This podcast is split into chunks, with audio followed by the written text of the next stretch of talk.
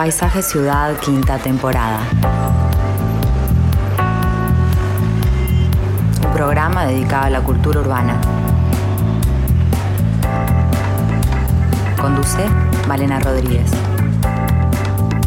Participa William Ray Ashfield. Una realización de BMR Productora Cultural. Productora Cultural.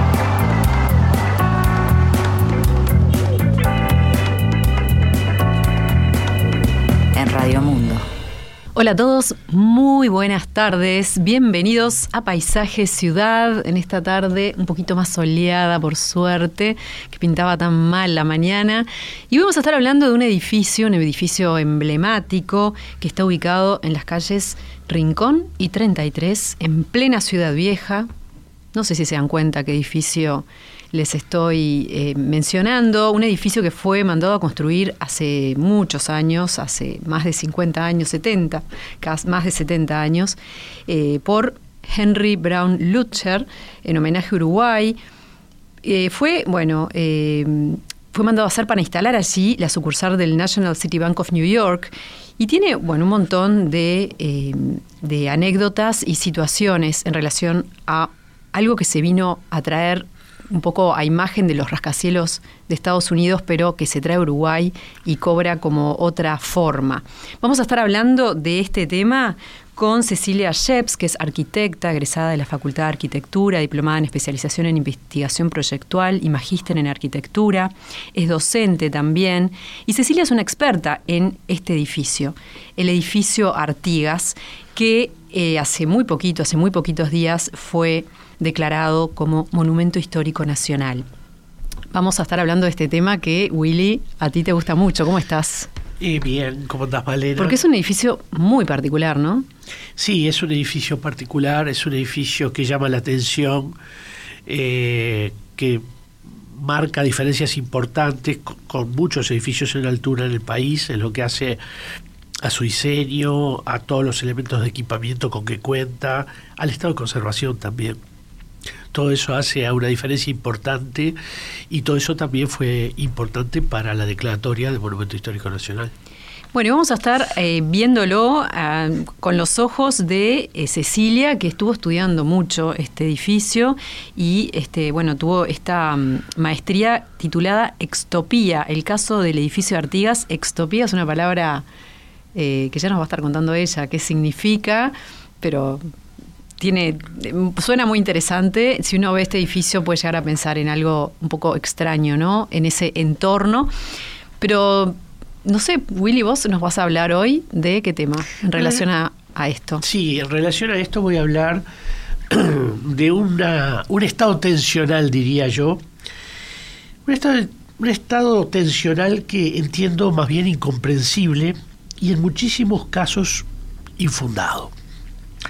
Me refiero a la falsa oposición que muchas veces se establece entre espacios calificados, espacios urbanos calificados, podríamos incluso eh, hablar de contextos patrimoniales de ciudad, y la generación de nuevas construcciones en altura.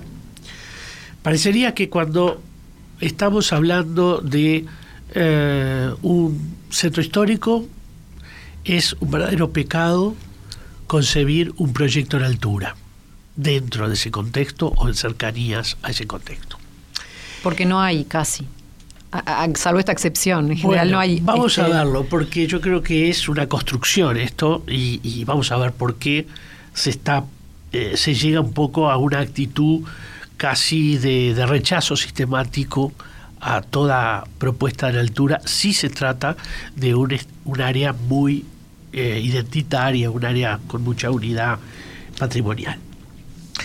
Eh, parecería ser precisamente que una construcción elevada o incluso sobreelevada, por el solo hecho de, constituirse en un factor excepcional, tiende a degradar el contexto, ese contexto en el cual se inserta, afectando esa unidad primigenia que el contexto podría tener, su skyline, es decir, su, su, su línea de, altura o su, borde de altura, o bien el paisaje general este, del cual hablamos. En principio diremos que esto puede ser una verdad medias o una verdad aceptable en determinados marcos de unidad. Y en ese sentido no es lo mismo pensar, por ejemplo, en el centro histórico de Quito que en el centro histórico de Montevideo. Aun cuando ambos sean tan importantes para la historia y la memoria de ambas ciudades.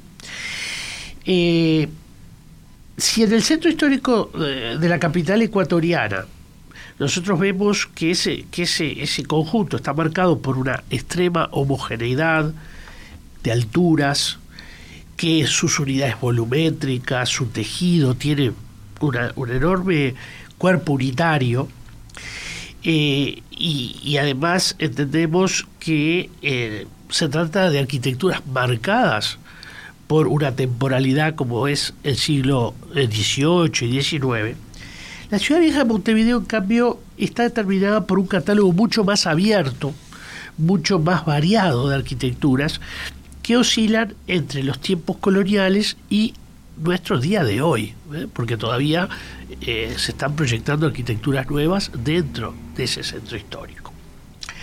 A esta diferencia de, temporalidad que hay entre un centro y otro, debemos agregar que múltiples arquitecturas de diversos tipos, lenguajes, formas, volúmenes, dan y caracterizan a la ciudad vieja de Montevideo como un espacio atonal pero que sin embargo no elude la idea de unidad. Son unidades distintas. El, centro histórico de Quito, por citar un centro histórico muy caracterizado, y el centro histórico de Montevideo. Ambos son centros históricos y ambos tienen una gran unidad, pero son unidades diferentes y esto es importante entenderlo. Ha sido nuestra ciudad vieja, eh, yo diría, un apasionante laboratorio de experiencias proyectuales, donde la altura de muchos edificios manifiestan de manera clara que eh, hoy simplemente eh, enfrentamos proyectos buenos y proyectos malos, no proyectos altos y proyectos bajos. Dos ejemplos elocuentes son el edificio Ciudadela, por ejemplo, y el edificio sede del Ministerio de Transporte y Obras Públicas. Dos proyectos que se inscriben justamente en, una diferenciación cualitativa, mientras el edificio Ciudadela se constituye, perdón, el, edificio de transporte del Ministerio de Transporte y Obras Públicas se transforma, eh, se presenta como una mole compacta con escasos valores de diseño que ha transformado muy negativamente el ámbito de esparcimiento que tiene enfrente, es decir, la Plaza Matriz, arrojando desde muy temprano del día una sombra, impresionante que hace muy inhóspito a ese lugar. Mm. Bueno, ahí estamos frente a una altura que yo creo que degrada, que no ayuda, que no aporta y ni siquiera como objeto en sí mismo resulta significativo para ese catálogo de arquitecturas que es eh, la ciudad vieja. En cambio, el edificio Ciudadela, muy distinto en, calidad de diseño, muy distinto en su articulación de volúmenes, donde un volumen bajo conecta mejor con la ciudad vieja propiamente que tiene detrás y además frente a una plaza de tamaño muchísimo mayor que lo que es justamente la plaza matriz. ¿no? Entonces, eh, yo creo que la ciudad vieja cuenta con presencias en altura que son muy interesantes, realmente constituyen parte de su mejor patrimonio, eh, con singularidades muy, muy, muy, muy significativas. El edificio centenario, por ejemplo, de los arquitectos de los campos Puente y Tournier, es uno de los mejores bienes o recursos patrimoniales que tiene la ciudad vieja y se ubica en la calle 25 de Mayo e Ituzaingó. Eh, es un edificio muy significativo, muy bien articulado, eh, respetuoso, digamos, de los linderos, respetuoso de las demás construcciones que tiene próxima, o el edificio ruano, ubicado frente a la matriz, de gran altura, pero de gran esbeltez, también al lado de la sede de la Casa del Partido Nacional, casi próximo eh, sobre la calle Juan Carlos Gómez, muy próximo a la calle Rincón. ¿no? Eh, bueno, podríamos citar una cantidad de ejemplos que muestran a las claras que eh, ese patrimonio urbano está bien anclado muchas veces en edificios que son de altura. ¿no? Eh, bueno, el edificio Artigas, al que vamos a referir hoy, es sin duda uno de estos ejemplos que, que hoy se integra al conjunto de monumentos históricos nacionales por la declaratoria reciente. Es un edificio que apeló a la altura y que aportó incluso una resolución evocadora de los rascacielos neoyorquinos, pero quizás con mucho menor dimensión y mejor ajuste eh, al lugar donde se ubica. Es sin duda una muy buena lección la de este edificio eh, de que es posible una inserción en altura dentro de un contexto más bajo con una fuerte impronta histórica. Quizás porque también es importante el espacio geográfico que ocupará una pieza sobreelevada, ¿eh? así como su opción de tipo edilicio, es decir, el de un edificio entre medianeras o una torre o un bloque. No, es lo mismo ¿eh? cuando estamos en soluciones de este tipo eh, para pensar a alturas, ni es lo mismo ubicarlo en cualquier espacio geográfico, y ahí ya no estoy hablando de lo urbano, ¿no?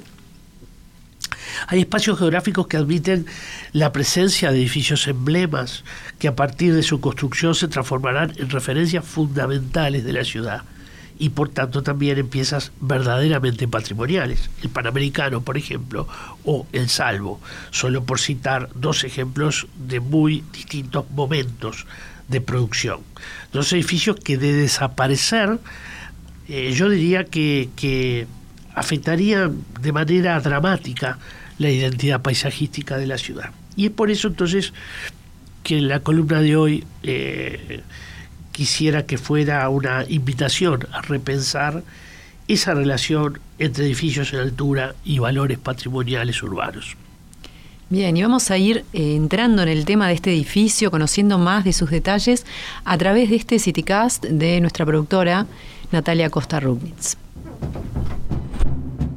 En la esquina de Rincón y 33, en el corazón de la ciudad vieja, se alza una construcción singular. Es el edificio Artigas.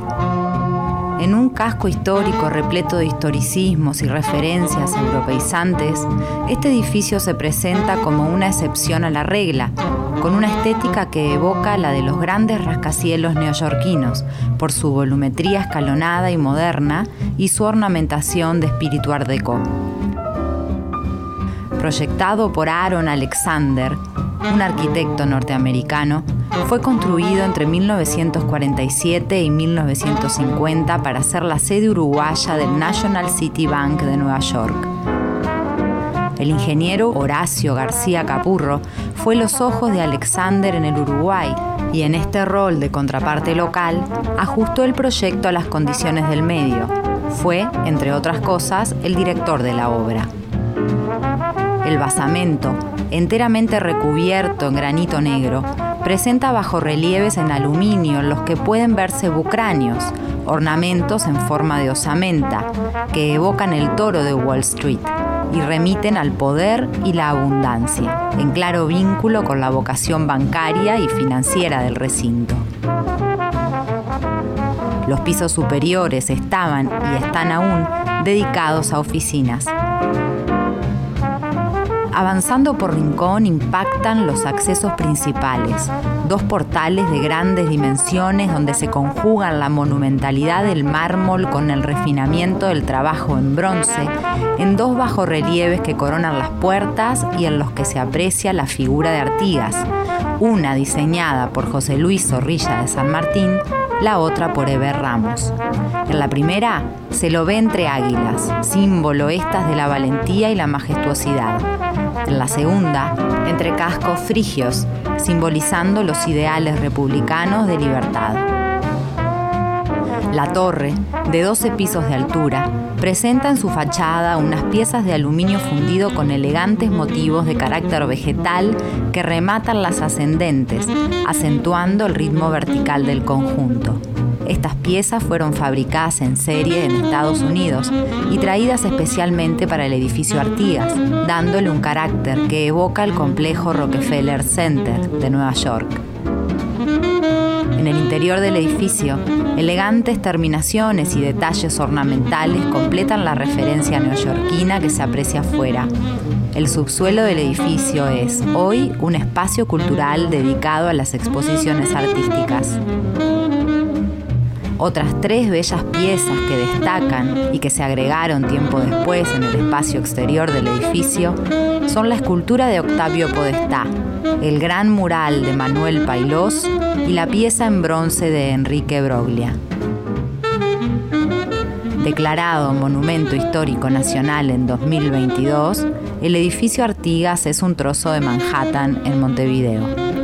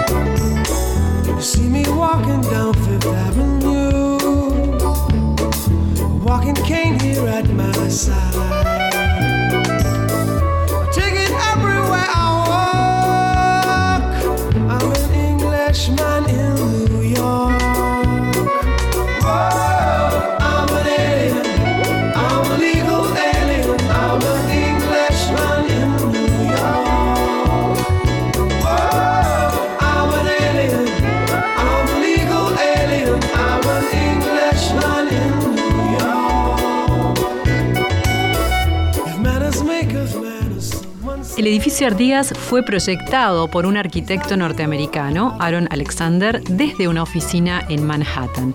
Extopía, el caso del edificio Artigas, es el nombre que lleva una disertación de maestría de parte de Cecilia Sheps. Bienvenida. Muchas gracias, gracias por la invitación. Cecilia, contanos un poco, em, bueno, ¿por qué elegís este nombre Extopía, que es una palabra que inventaste vos? Sí, es una palabra que inventé, que se llama palabra portmanteau, que se compone por dos otros términos. Eh, durante el proceso de investigación yo llegué a, una pequeña conclusión, que es que este edificio es de otro tiempo y de otro lugar. Eh, de ahí se compone la palabra, porque es ectópico, de otro lugar, y extemporáneo, de otro tiempo. Ahí en la combinación apareció la palabra extopía. Y bueno, esto ocurre por dos motivos. En primer lugar, porque fue proyectado, como tú decías, desde Nueva York por un arquitecto norteamericano eh, que se formó allá. Entonces, eh, el edificio fue proyectado desde las lógicas de Nueva York para Montevideo y eso se nota desde eh, la forma en la que se inserta en la ciudad, cómo el edificio se va retranqueando en altura también se, eh, verifica en el espacio público eh, en planta baja, que el edificio se retira para buscar también eh, por la, altura de 50 metros del edificio, que va por encima de la altura admitida en Montevideo en ese entonces, que eran 17 metros. el edificio crece en altura y entonces se retira para permitir que el asoleamiento llegue al nivel de la vereda. Entonces, bueno, eso fue como proyectado pensando en, otro tipo de ciudad, con otro tipo de morfología. Incluso también cuando fue construido, fue construido a partir de una tecnología que acá no había, eso, estos, especies de rascacielos eh, se construían en steel framing, la estructura era metálica, esa no era una tecnología que estuviera desarrollada en Montevideo en ese momento, entonces este edificio está construido en hormigón armado. Eso es como una gran diferencia con respecto a sus pares norteamericanos. Ahí sí es donde se adapta un poco a las tecnologías dominantes en Montevideo de aquella época. Tal cual, sí, sí, y, bueno, y de esa manera también el proceso constructivo se enlentece respecto a, los rascacielos norteamericanos que en un año están levantados. Este edificio se construyó en tres años, igual sorprendentemente rápido para, para el tiempo. Y bueno, y, y es este eh, extemporáneo porque fue proyectado eh, a mediados del siglo XX, el edificio se inauguró en 1950, donde ya la arquitectura local y también internacional estaba virando hacia, hacia otro estilo. Estaba, los discursos, claro. mucho más vidriados. Sí, sí. Eh, y además estos elementos art déco que presenta como referentes ya también en alguna medida tenían ya alguna década atrás. Sí, claro. Nos vamos al 20, al 30 en Estados Unidos cuando se levantó bueno, el Rockefeller Center, el Empire State. Entonces este edificio del 1950 aparece en Montevideo como un edificio art tardío. Y bueno, esta, la extopía es, bueno, lo que explica es esta cuestión que lo catalogábamos como bueno Manhattan Deco en un Montevideo moderno. Este edificio aparece eh, con esa condición de extemporáneo también. Antes de, seguir en los detalles del edificio, em, contanos cómo es que llega a un estudio eh, de Manhattan este proyecto. Este edificio se construyó eh, promovido por dos, eh, dos, agentes. Por un lado, Henry Lucher Brown, que es un empresario norteamericano, era un empresario norteamericano dedicado a la industria maderera y a sus derivados, celulosa, papel, cartón. Él, eh, después de evaluar varios lugares en América Latina, como Brasil y Argentina, decide instalarse en Uruguay para desarrollar una serie de emprendimientos. Eh, que el primero fue construir este edificio y luego siguió instalando su fábrica de, papel Brown Company, que durante muchos años fue una empresa muy importante en Uruguay. Y luego industria, eh, también se dedicó a la industria ganaderera. Bueno, Alexander, Alexander surge, en realidad, el arquitecto, es forma parte del estudio del banco, del National City Bank of New York, que es el otro agente promotor del El clásico Citibank. El Lloyd Citibank, sí. Mm. El National City Bank of New York en ese momento decide abrir una sucursal más grande que la que ya tenía en Montevideo. Y entonces, en conjunto con Henry Lucher Brown, eh, deciden hacer este edificio que fue financiado por los dos. El banco en realidad estuvo hasta la década del 60 ocupando la planta baja y el subsuelo del edificio y luego se mudó a otra sucursal. Parecería que el banco, el First National City Bank está en la línea de siempre contar con grandes arquitectos porque su primer su primera ubicación es en el edificio de Jorge Herrán en Misiones y Rincón, luego pasa a este a esta sede en Rincón y 33 y luego se va a esa magnífica obra de los argentinos Peralta Ramos y Agostini, que eh, se ubica en la calle Cerrito. Y Misiones. Y, Misiones, exacto. Yo llegué a trabajar ahí, ah. en ese edificio, sí. Que te, tenés la vista de la torre del puerto, creo, ¿no? Sí, claro. Que ya es otro estilo y en realidad eh, eso mismo estaba ocurriendo también en Nueva York. El City, por la década del 60, trasladó sus oficinas del, del clásico rascacielos de Code Wall Street a una sucursal también mucho más moderna eh, para aquel entonces y, con un estilo, digamos, similar al... Es interesante esa relación que, los bancos tienen con el ayornamiento, con la actualización en la arquitectura, ¿no? Así como es bastante frecuente ver que un banco ha cambiado totalmente su imagen interior, su interiorismo. Eh, estos estas son épocas donde la sede arquitectónica, es vital para mostrar justamente la puesta al día, la innovación de, la corporación, ¿no? Es cierto. Y, bueno, eh, Aaron Alexander, el arquitecto a cargo del proyecto, eh, funcionó como director del Departamento de Arquitectura del banco durante 15 años, proyectó sucursales en Estados Unidos y en América Latina. Sus, los edificios más grandes proyectados por Alexander se ubican dos en Brasil, en Río de Janeiro. ¿Y siguiendo la misma línea o, eh, no? Sí, eh, es, un, es, un es más moderno lo que hay en, en Brasil. Eh, no es tan art deco directo, eh, ya su morfología es diferente, pero, pero son sus edificios en altura más, más importantes. Así lo reseña él en su, en su candidatura a la Haya, a la Architecture Academy of Architects en, en, Estados Unidos, que fue donde lo encontré. Cuando yo empecé a estudiar este edificio, en las pocas guías de arquitectura que lo reseñaban, figuraba como sin datos de autor. Y bueno, fue toda una búsqueda. Así, así había una placa con un nombre del arquitecto en la planta baja. Bueno, el primer trabajo fue ver si había algún egresado de nuestra facultad que se llamara A.G. Alexander, que era el nombre que había y final, bueno, no había, entonces finalmente recurrí a, la Haya y ahí sí apareció él y apareció su, su, candidatura en la que menciona toda su obra construida y especialmente el edificio Artigas. Se, trata de una obra que dialoga bastante con las artes visuales. ¿eh? En, su, proyecto se involucraron eh, yo creo que a dos tiempos. Hay un primer tiempo que tiene que ver con el proyecto original y luego la incorporación de obras tal cual eh, nos contaba Natalia en el CityCast que vienen a posteriori, ¿no? Pero está pensado desde el arranque, ¿no? La presencia de, de obras artísticas incorporadas, como ese gran mural que hay en la actual sede de Sancor, ¿no? Sí, el edificio tiene ya desde la fachada una serie de bajorrelieves metálicos, eh, algunos elaborados en Montevideo. Eh, hay un hay un bajorrelieve de la figura de Artigas que es de Zorrilla de San Martín. Algunos otros que son de aluminio eh, vinieron desde Norteamérica, era también prefabricados. Prefabricados, sí, una tecnología que en Uruguay no había en ese momento. Entonces todas las piezas prefabricadas de aluminio, incluso las aberturas, fueron traídas de Estados Unidos.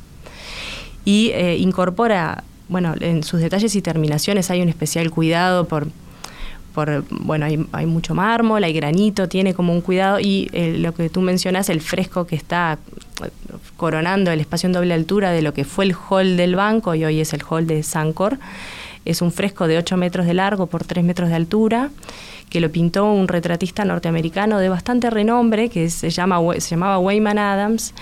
Eh, que viajó especialmente a Montevideo para pintar el fresco, que tiene como eh, motivo la ciudad de Montevideo, bueno, Montevideo en ese entonces, que no era una ciudad, eh, porque es eh, José Artigas, el éxodo, y se ve la bahía de Montevideo.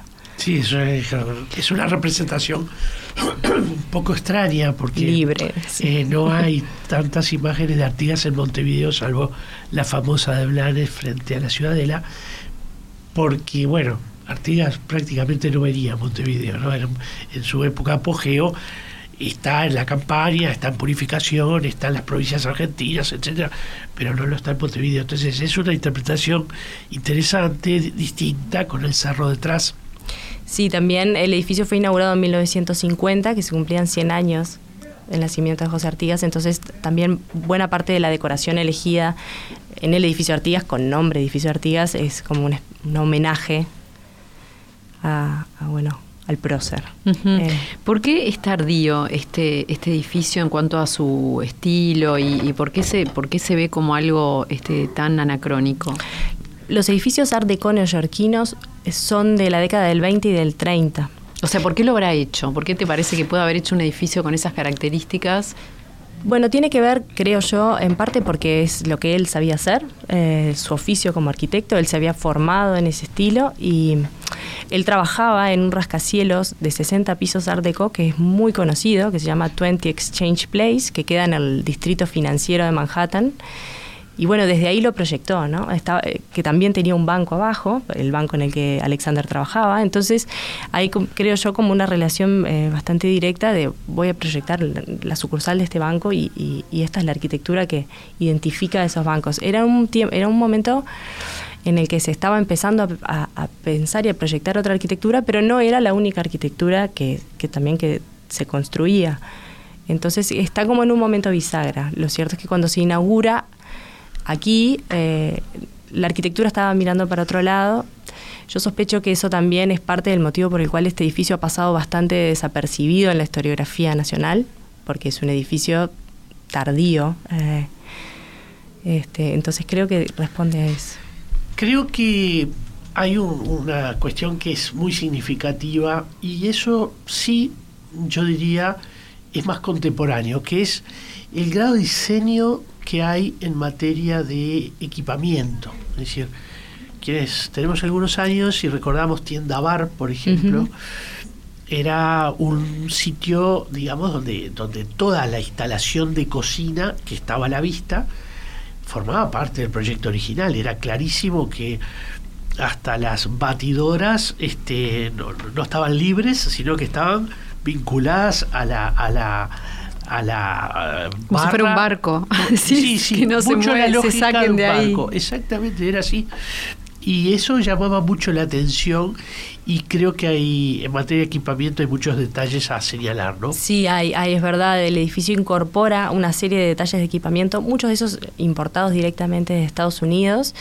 Eh, ya a la entrada tenemos, por ejemplo, eh, las cabinas de teléfono, que eran un recurso muy habitual en ese entonces, eh, que fueron proyectadas especialmente con unas puertas plegadizas, que está como muy bien diseñado. Eh, incorpora otra serie de detalles a medida que uno va entrando al edificio. Por ejemplo, tiene en los pisos de oficinas un ducto de correos, que es un tubo vertical que recorre todo el edificio, que funcionaba eh, como buzonera piso a piso. Las personas que trabajaban en el edificio eh, mandaban por buzones ubicados en cada piso dentro del tubo sus cartas y el servicio postal recolectaba todas las cartas al final del día en el recolector que se ubicaba en el subsuelo. Ese es un detalle que se encuentra en todos los edificios norteamericanos de ese tiempo y bueno, en edificios Una cosa muy práctica, ¿no? Súper práctica que, que era muy conveniente en edificios de mucha altura. Eh, entonces, sí, en una época que el correo era, era vital, ¿no? Era, era nuestra línea de comunicación con el mundo. Este, y, y por eso también los correos son sedes bien importantes en cualquier capital que, que pensemos, ¿no? ¿Bebederos también tenía? Sí, tiene unos bebederos empotrados. En cada piso hay un bebedero de acero inoxidable que también vino de Estados Unidos, de marca American eso, ¿no? Ver esos detalles. Y funcionando, totalmente, ¿no? Qué belleza. Porque aparte de ser con un estilo como muy particular, no sé. Sí, sí, son muy lindos y son aparte... Eh, responden a un requerimiento normativo norteamericano. En Estados Unidos, hay, por normativa, y sobre todo en la ciudad de Nueva York, tiene que haber un bebedero por determinada cantidad de personas que están en un edificio. Eh, entonces, hospitales, aeropuertos, edificios de oficinas cuentan con bebederos eh, de agua potable. Eh, esto se remonta a mucho tiempo atrás, cuando de alguna manera se estaba tratando de controlar el consumo de alcohol y entonces el, el gobierno de la ciudad, para favorecer que las personas cambiaran el, líquido por agua potable, empezaron a instalar fuentes en toda la ciudad de Nueva York.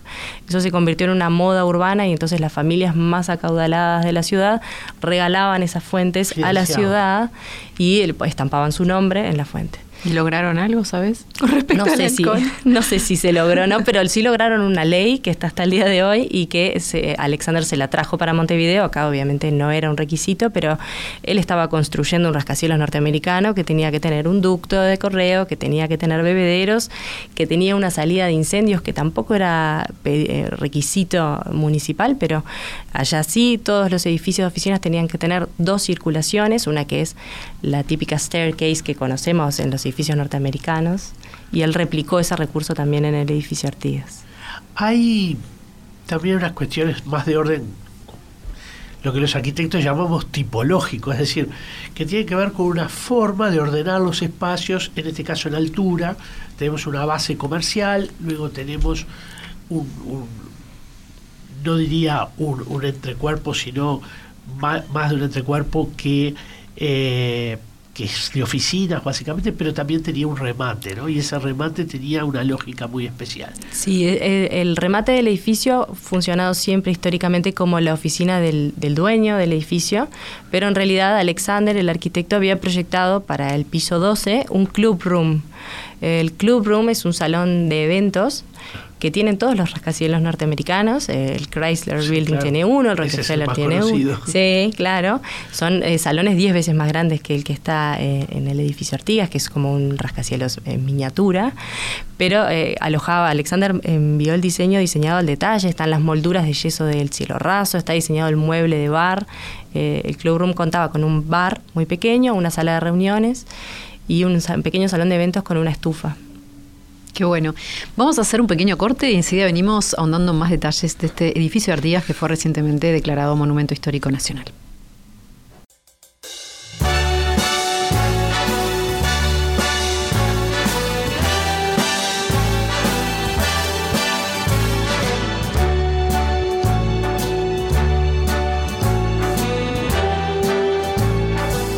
Start spreading the news. I'm leaving today. I want to be part of it. New York, New York. These vagabond shoes are longing to stray right through the very heart of it, New York,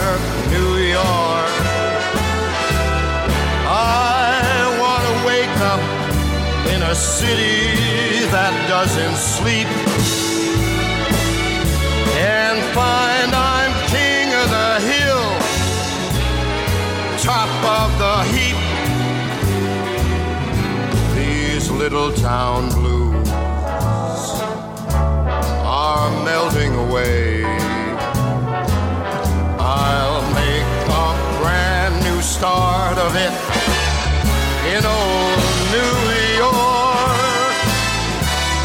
if I can make it there, I'll make it anywhere. It's up to you, New York, New York.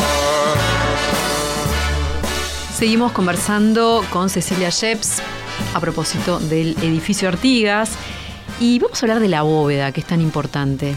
Sí, la, bóveda está ubicada en el primer subsuelo del edificio. Es por su tamaño la segunda bóveda más importante de este país, después de la bóveda del Banco República.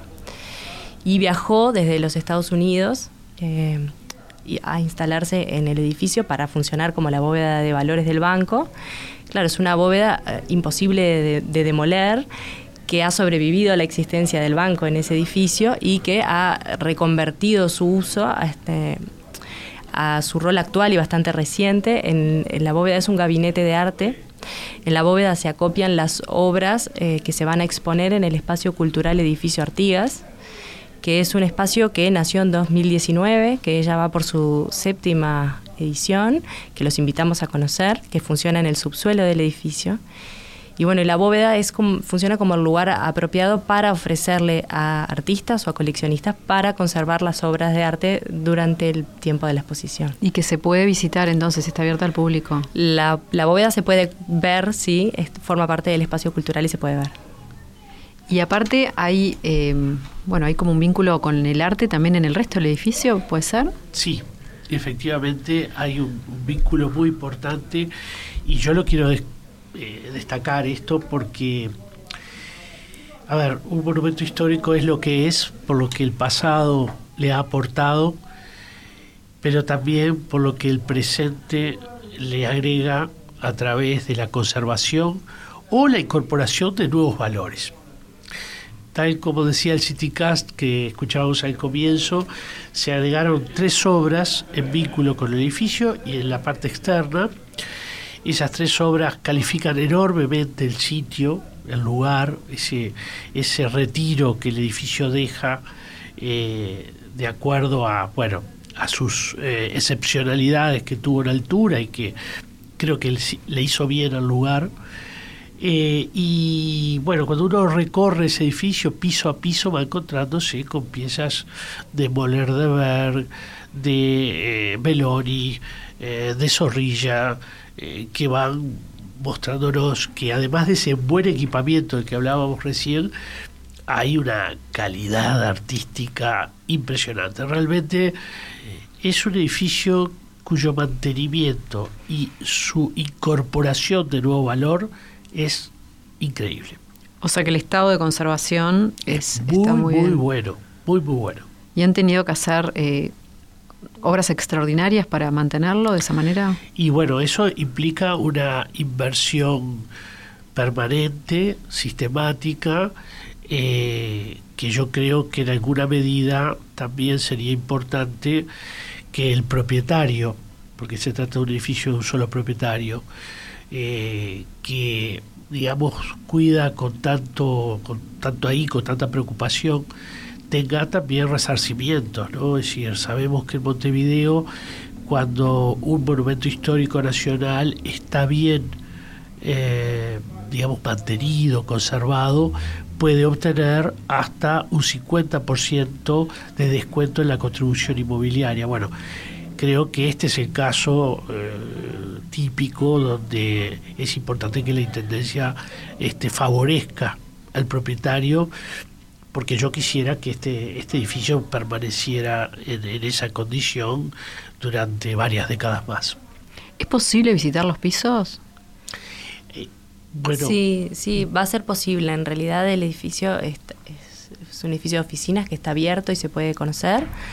Y en el Día del Patrimonio, por supuesto, ahora más que nunca, siempre se ha hecho, pero ahora más que nunca se invita a, la- la- a las personas que quieran pasar y conocerlo y recorrerlo eh, a acercarse al edificio. Sí, sí. Yo, yo reco- recomiendo mucho que la gente primero llegue hasta el edificio, que mire, que visite. Que levante la vista, ¿no? No, acá que baje la vista, porque en realidad tiene que bajar al subsuelo, a la galería, este que me parece siempre tiene muy buenas exposiciones este y creo que vale la pena hacer esa visita porque además ya en la planta baja puede ver detalles como el diseño de los ascensores puede ver parte de algunos de estos equipamientos de los cuales hablamos de los cuales hablamos hay en estos momentos una pieza eh, de las que están incorporadas a la fachada, que está separada, pero que se puede tocar y ver. O sea que realmente eh, tiene un grado de socialización importante el edificio. Y por eso a mí me parece que, bueno, en la medida que pueda visitarse más el Día del Patrimonio, realmente es una, una, una pieza que el, el patrimonio del país incorpora para que la sociedad lo conozca. Bueno, en esa esquina también eh, vivieron personas ilustres, ¿no? No en el edificio, pero antes de que se construyera. Sí, es así. En esa esquina vivió y murió eh, Juan Luis eh, Juan Zorrilla de San Martín y también su yerno eh, Montero Bustamante vivían en esa casa y en, tem- temporada de verano se trasladaban a la casa de Punta Carretas donde funciona el Museo Zorrilla. Pero y sí qué es- mal que, que tiraron abajo esa casa, ¿no? Yo digo. Bueno, a ver, ahí. Todo ahí- bien con- con una buena construcción, esto te pero- Muestra, no, esto te muestra eh, lo complejo que es administrar este, y discutir acerca del patrimonio. Pero yo te diría que no. Yo te diría que eh, la sustitución fue positiva. No, no siempre hay que mantener, no siempre hay que conservar lo que está. Estemos abiertos a ver cuando lo nuevo aporta valor. Y este es el ejemplo, justamente. Pero lo viejo no era bueno. Era bueno, pero yo creo, si hoy tengo que salvar las do- una de las dos cosas, salvo el edificio Artigas, no tengo la menor duda. O sea que también es importante tener perspectiva hacia adelante. Y, y cuando vamos a evaluar un nuevo edificio sustituyendo a un viejo edificio, tenemos que hacer una evaluación también en lo que hace a la calidad del producto. Muchas veces, por supuesto, incide la memoria de la gente que tiene un anclaje importante en el edificio y eso es insustituible. Pero eh, hay sustituciones que eh, agregan valor. Y esto me parece que, que tiene que desmitificar también esa mirada siempre, qué horrible, se demolió tal cosa. Bueno, pero ¿qué, qué es lo que vino? Mm. Digo, porque quizás con el tiempo lo que vino lo vamos a recordar mucho más que lo que estaba. Pero eso es a posteriori, ¿no? Bueno, pero para eso justamente es muy importante lo que hacemos en este programa, que es construir cultura arquitectónica y cultura de ciudad. Eh, no todo lo más viejo es lo mejor, no todo lo, lo que se demuele eh, tiene un sustento fuerte para, para, no, para no demolerlo. Eh, muchas veces lo nuevo es mucho mejor que lo que, lo que, que desaparece. Eh, Cecilia, contanos por qué elegiste este edificio para, para centrar tu investigación. Bueno, la verdad es que yo trabajaba muy cerca del edificio, pasaba muy seguido y se había convertido en un tema de conversación familiar con mis padres y con mis abuelos, que también son arquitectos. Eh, siempre estaba como el rumor de que había sido eh, proyectado por un arquitecto extranjero de Nueva York, pero nada estaba confirmado. Y bueno, en realidad, eh, buscando un tema para investigar, empezó, empecé a, a cinchar del hilo a ver qué daba y empezó a, surgir toda una historia como bastante particular, eh, que de alguna forma también confirmaba que estábamos enfrente de un edificio de muy buena calidad, eh, que tenía una historia atractiva por detrás y La historia también lo conecta, aunque el edificio que voy a referir es anterior, al Garage Artigas, que está enfrente, Sí. que también se llama en algún momento Garage Rincón, eh, y contarles un poco de esto. Sí, el Garage Rincón, eh, originalmente se llamaba Garage Magnífica Rincón. pieza, por cierto, que merecería quizá una protección tan alta como el propio edificio Artigas. Sí, es anterior, es de la década del 30. Y cuando el propietario del edificio Artigas eh, compró el predio, compró también el garage de enfrente. En, el proyecto hubo un intento de vincular estos dos edificios por, por el subsuelo, que eso no prosperó. Pero en realidad e, ese, ese garage, eh, si bien es previo, en realidad compone en, ese lugar, termina de, armar la historia. Ese, en, ese espacio, también en el retiro que el edificio deja al irse hacia atrás cuatro metros, también estuvo proyectada la terminal de subsuelo de, transporte subterráneo de Montevideo, que en algún momento fue una idea fuerte eh, y, y, que incluso el, el municipio en aquel momento armó una comisión integrada por ingenieros uruguayos y franceses que vinieron a proyectar Esto todo fue el como sistema por los de... 90, ¿no? Que después surge No, toda la, ficción. es de- anterior. Es, es Ah, contemporáneo es la 90 a- y al otra. edificio. Ah, Entre el 40 y el 50 se arma un proyecto de transporte subterráneo para Montevideo y se proyectaba poner la terminal oeste de, de la línea 1 que conectaba Ciudad Vieja con La Unión en el retiro que el edificio eh, Artigas había dejado.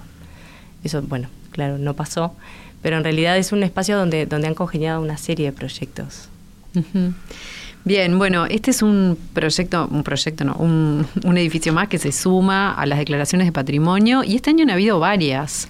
Sí, Contanos, Willy, eh, no sé, está bueno rememorarlas y, y en cada caso por qué, este, claro, son medidas de protección, pero son para todas, ¿funcionan igual o funcionan diferente esta Bueno, medida? lo que sucede es que muchas de estas declaratorias se han producido sobre bienes muy distintos. Entonces, claro, a finales del año pasado, eh, por ejemplo, se declaró la Rambla de Piriápolis y la estación Malabrigo en San José. Son dos bienes que no tienen nada que ver, uno es de carácter urbano, otro es de carácter más, si se quiere, puntual, pero al mismo tiempo territorial.